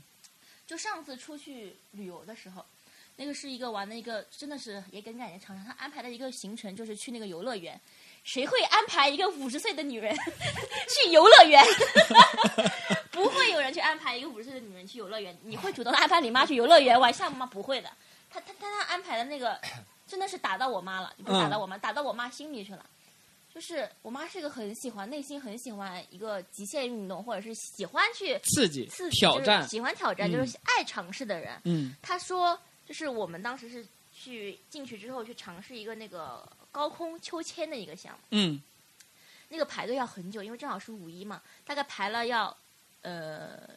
快两个小时，一个半小时，快两个小时。但是我妈就是很想玩那个，然后她排队的过程中，所有人都是天气又热呀，所有人都是很烦慢慢排，很烦躁。嗯但我妈就是全程跟周边的人聊天，就很高兴，很热络。嗯，对，从真的是从五点钟排到了七点钟，就是天从亮到黑，她都是很高兴的去排。然后排到的时候是快上去，还有我们一组的时候，我就下来了，我就下来嗯跟他一起、就说会话。他说的那个话就特别的让我觉得触动，就是从那一刻开始，我觉得他不是个小孩，就嗯是就是可能不能不能那么快乐的当一个小孩。他说、嗯他说，哎呀，我说妈，这个项目你能玩吗？不能玩，咱们就不玩。他说，嗯我就是想玩这个项目啊，就是说上一次跟带你出去还是去常州恐龙园，那都是很很久以前的，呃、很久以前的事情了。我现在已经就是快五十岁了，再给我有这个胆量去玩这个刺激项目的时间已经不多了，这可能就是我最后一次。嗯嗯嗯嗯嗯这个就是我觉得当时觉得特别触动。我说哦，原来我带不再不带他们出去玩，他就老了，他就再也没办法做高空的项目了。我就想起来当时，呃，我去欢乐谷的时候，因为我小时候很爱去欢乐谷，都是他陪我一起去的。当时他坐在我旁边，当时他坐在我旁边，就是我们两个一起去去往前冲的时候，我就只只知道自己很快了，他也很快了，没有想到他会有一天，呃，会没有这个快乐，就是说不再敢去做这个项目。嗯。当时我们坐上去的时候，我胆子其实比他还小，看上去我年，但是我胆子比他还小。当时那个高空就先拉到了大概是二十米还是五十米高空，反正下下面是几百米一个悬崖，荡过去，我在那边惨叫，他就哈哈哈哈，好开心。嗯 我是一边惨叫，他是那边银铃般的笑声，我就觉得真好，还好这次我让他来了。嗯包括当时那个一个那个漂流的那个项目也是，他就是要很开心去排，就几个小时都有，他都愿意去排，因为他都他自己可能心中也把这个项目当成了他最后一次去让自己就是放开胆子去玩，因为人好像就是年纪越大越不敢去尝试一些很危险的项目就。也不是说不敢，就是可能他的身体的承受也没有那么高了。对对对，就像我以前也是，我以前让我如果我妈带我去蹦极，嗯我啪蹦下来了，好开心啊！现在让我去蹦极，我会很很很恐惧，会有一点排斥。其实并不是这个项目让我很害怕，就是我觉得可能会有，嗯，可能不像以前玩的那么，就是没有顾虑了吧。哪怕是玩这个高空秋千，我也会想啊，会不会中间咔一下断下去？其实是会有这样的一丝顾虑的。对，所以说从那次开始，就是也不是说也是不久之前了，嗯，从那一次开始，我觉得哦，原来我妈可可能妈妈也会变老。对，就可可能她不是个小孩了，她没有办法再去当她自己以前那个小孩了。明白，就是可能之前日常生活没有这个体验，就是一直觉得妈妈还是那个印象里或者记忆里的妈妈。尤其现在我们其实跟妈妈，呃，距离越来越远，因为我们时间也好，呃，地点也好，我们都不是在妈妈身边，我们没有陪伴着她。但是，当有一瞬间你可能会看到。我没有近距离在观察过我的妈妈的时候，你会觉得哦，其实她已经老了，她已经开始长白头发了。啊，原来我妈也会老啊，就是会这这种感觉，其实会是比较让人触动的。然后在这个过程当中，其实呃，父母可能没有表现出来，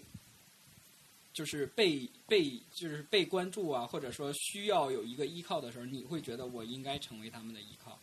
我应该去帮他们去做更多的事情。所以这个时候其实是嗯，被动的让自己成长，而不再是在父母面前做一个孩子。对，其实这种事情还是值得我们去去去反思的。时间不等人嘛，对吧？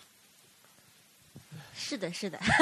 对，常常常常常知道了啊，回头赶紧在游乐场办个年卡。是的吧？一般谁会带一个五岁的女人去游乐场的？他这个安排真的是，就是像普通人的这种景点，什么森林啊、公园啊，都不是不是我妈喜欢的饭。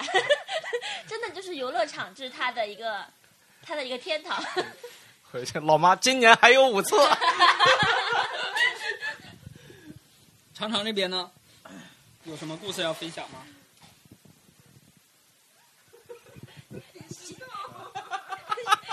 你还好吗？一整个大哭，泪泪崩现场，节目就成功了。都干啥来了？一群。好搜，嗯，就是，嗯，这种双向奔赴的瞬间我倒是没有，但是我觉得我第一次长大，并且就是由我来安排他们，也是大概在一六年的时候带父母旅游。对，因为之前那都是父母带着我，然后他们会去主导我们去哪里，包括我们住在哪里、吃什么，都是他们会去做一个引导项的这样一个工作。然后一六年的时候他们是来上海，然后我有带他们去呃游了一下上海，然后去了一下上海周边，去乌镇这边，然后就是我是一整个去带领他们的一个过程。对，那那个过程就是我自己有单方面意识到说。哦，这个角色是有转变的，因为我需要去担心我定的这个住处，他们是否可以住得好，然后包括我爸爸妈妈，其实他们不太适合南方的饮食，我要费尽心思去帮他们找适合他们饮食习惯的。呃，饭店，然后那当我爸妈说出来说哦，这顿饭吃的还是比较舒服的时候，我会觉得嗯，我成功了。对，就是会从一个被关爱以及被安排的一个状态，变到了去安排和关照他们的一个这个身份的转变。这件事情，我是觉得是我，呃，因为一六年也是个大学刚毕业一年的一个情况，就是。呃，是真正一个长大的状态。然后接刚刚九九的说，真正就是第一次意识到我妈妈也会变老是，嗯，前两年吧，回家的时候突然发现了她鬓边的白发，就是这个什么都嗯，就当时没有表达什么，也没有说什么，但是这个场景是到后面我会。我应该是很长一段时间回到上海之后，想到这个场景我就会哭，想到这个场景我就会哭，因为她那么爱美的一个女人，她就是也到了白发，就是需要不停的去用染发膏遮盖的一个，对，那么一天，就开始意识到妈妈变老了，对。是的，就是就妈妈总是，我妈也是，就一直染头发，一直染头，就其实她就是不想，就是把这个这个这个这个白发露出来。染成什么颜色？基本上就是就那种。基本还是黑，咖偏点 咖黑。染成绿的。对。因为妈，我妈帮我带孩子嘛，去年呃就是戴了，就是风控期间不是就戴时间比较长。然后他那个头发就就显现白的就特别多，嗯嗯，然后就临回带孩子很累，对，就临回去老家之前就不就不不行，我一定要你给我搞个染发膏，我自我自己得搞一下，要不然他就他他觉得好像出去然后回到家，就家人看到就是特别好像怎么变化这么大，就这样感觉，他不希望被看到。对，不希其实妈妈也不希望变老，对的，然后能够。遮盖一些的话，还是让他们更美丽一些会更好一些。是的。然后我这边的话，就就就前前面就九九雪莉他们就就也也分享了很多嘛。就其实其实我这边的话，也就是一些就很平常的事。就以前可能就小小时候就是也是家家长就管了，就是说可能不让你染头啊，不让你呃抽烟，不让你喝酒。但是当当有一天就是可能在在河区和就和亲戚还是在在家里吃饭，忘记了。就是说我妈问了我一句，就是说你要喝酒吗？嗯。然后就当就当就当当时我就感觉就是说，嗯，长大了，就是呃，就就就好像就就是就我已经长大了，就是感觉感觉不再拿你当对不再不再不再拿我当当男孩看了，就是说可能是个男人就需要去，就就感觉就可能就要去做一些就男人承担这个家庭的一些事情了吧？对。就可能还有就是平常一些就是可能嗯，什么就可能这可能在家吃饭嘛，因为因为因为我爸是抽烟的嘛，是吧？那可能就是说像像像以前肯定是是管着了，就就不准抽。对，但可能他吃吃完饭之后他抽烟，他可能就是拿了一根就就他他已经已经点上了，那看看看了我一眼，那可能就是很试试试探性的就是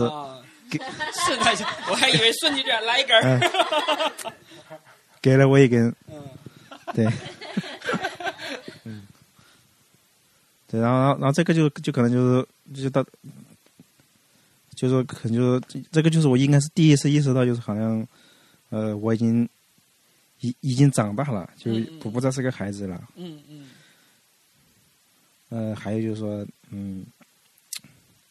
父母那边也是，就是可能就因因为因为像像我们像像我像母像母亲小时候，就是因为可能你小时候呃身高不够嘛，就我就我妈其实也没多高，嗯，也就个一六一六零一六五左右吧，就就到以以以前小时候觉得就哇，妈妈好高大，就是就是嗯很有力量，嗯。但是可能就是后面长长大了嘛，就可能后面去外面工作了，啊什么过年过节，然后回回家的时候发现啊，就是往妈妈面前一站，哎呀，发现妈妈在在这个嗯、呃那个怎么了，就没高了，不不是没高，就是矮小了一点。对，这就是妈妈妈妈妈妈怎么变得这个瘦小了，就是也没没有以前那么高大了，就是而且这个头头发也白了，就是皱纹也多了，就就当时这个感触也挺深的。就是小的时候，妈妈的身躯在你看来高大，给你遮风挡雨，但是突然有一天，你站在妈妈的身后，你会发现她遮挡不住什么了，对。呃，反而需要你站在她的前面去她去替她遮挡。对，就就是可能就是就是这一个一个就大人和小孩身份的一个转换了，就是嗯。就我变成了大人，然后他们就变成了一个小孩，对对对，其实就是就这样的感受就是就就能就给你的心里就是一种很强烈的冲击。对很强烈的冲击感觉。嗯，其实就像嗯小的时候，我们拉着妈妈的手在嗯在在路上走，那阳光照下来的倒影就是一个大人的影子牵着一个小孩的手。但是随着时间的推移，你现在在走在路上拉着妈妈的手，还是一个高大的身影和一个小的身影，但是这个角色是不一样了。就是可能这个时候更多的这个大的身影是你，小的身影是你的妈妈。对，触动还是比较 Jeff 大。没分享，听听 Jeff。介夫没啥分享，嗯，介夫没啥分享，因为介夫主要这边叛逆，不是不是毅力比较大，不是主要因为我有两个姐姐，所以在很多时候就没什么宠爱是吧？不是不 是，就是又叛逆又没爱，又不打。没有没。有，就是很多都是我，就是建福刚前面说了，刚刚说就就逆龄比较多，有点叛逆，然后刚才又说两个姐姐，那我想是不是。就是。父母分到他这边的爱，就可能没没那不是不是，哎我是说就是就这个问题来讲，因为在这件事情上，更多的都是我姐姐出面嘛，对，就是轮不到我跟我想的一样，嗯，就他姐姐可能就分担了一部分的，对，就即即使有的时候长姐如母，对，有的时候我在想着说我是家里的男孩，我要去承担一些事情的时候，但是我的就是我的父母可能也说你都是个男人了，你都步入社会了，你要怎么样怎么样。但是我姐姐说，嗨，你这还是个孩子呢，还是这样的。对，所以就是可能就太幸福了。对对，所以我这边确实也没什么说。就就就这段剪了吧。就就父母一般对那个小儿子就是有一种，就莫名的就觉得他永远是小孩还是什么这种感觉。好，他要快就结束了。呃，然后其实刚才聊到这么多，聊到了我们自己的妈妈，然后其实可以看出来，每个人心中的妈妈都算是自己的英雄的这样的一个角色。然后也想问一下在位就在场的两位女生，就是你们期待过，或者说有没有想过自己成为妈妈之后的样子，或者说有期待自己要做一个什么样的妈妈吗？年轻的先说了，来，雪梨，你先说。啊，果然他们有偏心。其实我觉得最好的榜样就是我的妈妈，就是嗯，我最初的轮廓就是想要去做一个像我妈妈那样的妈妈，去教育我的孩子。对，因为我真的觉得我妈妈非常的优秀，非常的成功。就完了，完了啊，最老的来说了，下面是这个。本场最老的人。我的话，我就觉得，就养一个能够 当代当代小孩，就是最好能服侍好我，就从小为我洗衣做饭、打洗脚水，然后三岁开始就自己做饭，然后自己就是打扫房间。你是生孩子还是生奴才呀？生个小奴隶。我觉得我应该不是那种特别传统意义上的母亲，我觉得我也可能我到最后还会是像我妈妈那样的那一代的，毕竟是这种经这种经验是会一代一代流传下去，就是说你。已经潜移默化的被感染了，但你自己不知道，嗯你还以为你是你自己想象的那个样子，但是其实你已经被感染了。嗯嗯，在这个没有被感染的我内心中，我应该是一个就是呃比较希望小孩能服侍我，最好是生一个那种小东西过来陪陪我玩。但是我内心，所以你妈妈是不是也是这种心理，生了个小东西来陪我玩？可能是吧。她我妈的这种血缘关系就是比较重，嗯，就是她会觉得就是一个母亲该做的东西，她都会给你，嗯，她都会做。嗯，但我可能就是说，我可是当妈妈了，我都不容易啊，你最好多给我做一点。沿用网上那句话，就是再苦不能苦自己，再甜不能甜。对，再苦不能苦自己，再甜不能甜孩子。我觉得我应该会是这种类型，但是但是通过我这种谈恋爱的想法来说，我觉得我应该还会是回到我妈妈那个她的带给我的这个母亲的这个结构的基础。因为我当时谈恋爱的时候，也会觉得自己是一个很洒脱的人，结果自己也天天就是这舍不得那舍不得，就是可能你要成为一个什么样的母亲，可能是不是在你有自己母亲的这样一个陪伴的这个时候，就已经就已经就是潜移默化的影响嗯到影响到你了对，嗯可能会这样。我觉得我可能会是那样。明白。其实各位就是听下来，我们今天故事的分享，就是每个人的呃童年，这和自己青春期发展呃就是成长过程当中跟妈妈的关系还都是比较融洽且美好的。而且其实嗯每个人心中最完美的妈妈的形象就是自己的妈妈啊。其实我其实我我问这个问题呢，其实也是想去看看，就是比如说在在这个。在在聊妈妈的过程当中，可能我怕大家比较，呃，局限，不不不能说是局限，可能大家都是比较想把自己的妈妈美化，然后没提自己妈妈的一些问题。对，其实我想听到的答案可能是我可不会像我妈妈那样，我要怎么样怎么样怎么样。然后在某些问题的处理上，我可不会像我妈妈那样那样那样。对，这可能是我想听到的，但是我听到的更好的答案就是我妈妈做的很好，我愿意成为我妈妈那样的妈妈。对，其实这样是是更好的一个一个答案吧。然后其实呃，嗯，母亲节就到了嘛。然后最后的一个问题就是想，呃，问问大家在母亲节有没有什么想对妈妈说的话？我希望就是大家能够畅所欲言，就是就是把平时或者不不好意思跟妈妈去表达的感情，能够借助我们这个节目把这个来说出来。啊，毕竟妈妈不一定看，对吧，航哥？你可以先表达、啊，期待他看，哎但是又这种他一看到你又对就这种问题太容易，就是就让人泪崩了。我不，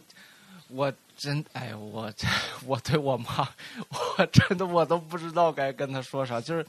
就是，尤其越长大，其实跟跟老妈的这种、呃、直接情感说的了“妈妈我爱你”这种的更少，更是少。我真的，其实我觉得，就是有机会我好好抱抱我妈就可以了。嗯，给老妈一个大拥抱吧。而就是这个，而且其实我真的，我好像从小到大没有好好的说是主动的给老妈来一个拥抱。对，其实尤其男孩儿和妈妈更少哦，而且这种情感会更少。而且我每当想起来，我就是幻想我可能我拥抱我妈的时候，我可能我都是泪崩的 那种感觉，就可能她也会泪崩，就这这，但是我就很奇妙啊！明天我要给我妈一个拥抱。好的，果然是强势不起来的 rock，强 强强势不起来。那在母亲节当天，你会带妈妈去做一些什么样的事情吗？啊，带她去购物呀，购物买衣服，她刷卡，给她刷卡，刷卡，刷卡，刷卡。好的，好的。常常呢？常常有什么想对妈妈说的话？呃，因为刚刚才其实听听那个强师傅起来的肉克尔，是吧？对，简单简单啊，就就刚刚刚听韩哥说嘛，就是说可能母亲节就要要带要带母亲去去购物，其实我们就是听起来也是很羡慕的，因为母亲不在我们身边嘛，是吧？对，所以通过我们这这期节目，你想对妈妈说些什么也可以。就希希望你没有什么烦心事吧，就是可可能说那种我爱你就是太太肤浅了，是吧？就也希望你就是 身体健康，也希望就是后面我能经常陪到你。真情实感的流露。往往是最打受不动人了。等插完这波泪，我们继续。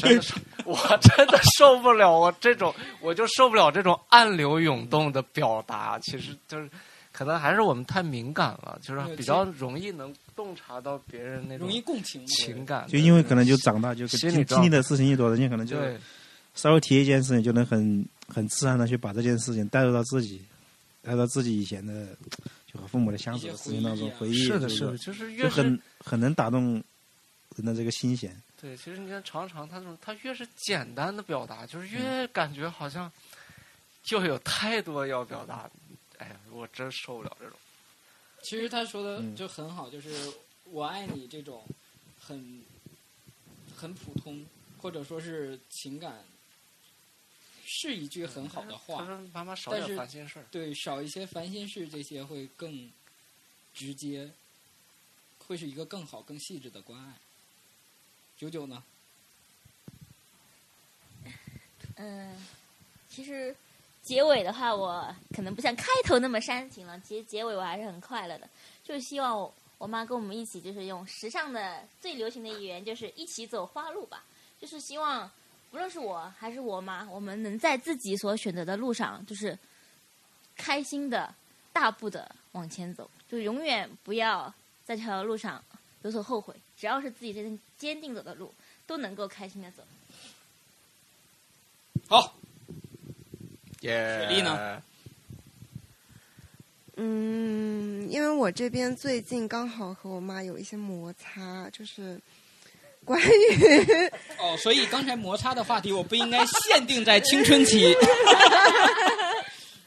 对，因为就是妈妈嘛，就是妈妈辈的嘛，她可能会期望我，呃，快一点成为一个妈妈。但是，呃，作为年轻人的角度，其实要考虑的事情会非常多，尤其是在上海一个这么快节奏的地方。那怎么说呢？我呃想跟妈妈说个对不起吧，就是可能我会有点太。急了，我没有去跟她很有耐心的去沟通我的想法，然后，对，反正就是呃，对不起吧。然后也希望事情可以向我们共同期待的方向去发展。对，然后也希望，嗯，我妈可以永远年轻。胡月郎，这这这这妈妈说的话，这这这收个尾对，我们每次得这到这儿得 Q 你一下，就是他你们他他藏的最深，每次对他不太跟妈，Jeff，你有什么对妈妈说的吗？对。我我还特意准备了一段话，嗯就是收尾的。听一下大家今天的这个分享，其实感触还是很多的。然后，呃，我这边就是截取了一个呃创建中华母亲节倡议书中的一段话，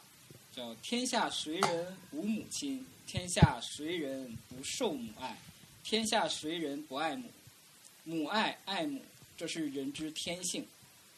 所以我觉得这句话说的是非常好的一段话。呃，每个每个人都是通过有母爱的培养，然后能够帮助我们在今后的生活、呃工作、学习当中，创造了一个很好的这样的一个环境。呃，我们的妈妈在我们看到的地方，她给我们的付出和在我们没看到的地方的付出，她就是当着我们的面去欢笑，背着我们的面去偷偷擦眼泪。可能有很多事情都不是我们去知道的。我今天做本期节目呢，也是希望大家可以回去多跟自己的妈妈去沟通，去了解妈妈年轻时候的样子，去了解一下你的妈妈到底是一个什么样的人。毕竟她是先是一个人，后来才成为一个妈妈，所以希望能够大家更多的去关心，多多的关爱你的母亲。毕竟她曾经也是一个小公主。所以今天的节目就到这里，非常感谢大家的分享。哇，哇，谢谢谢谢谢谢谢谢，再见大家，再见再见再见拜拜拜拜拜拜，再见再见再见。嘟嘟嘟嘟哒嘟。Ooh.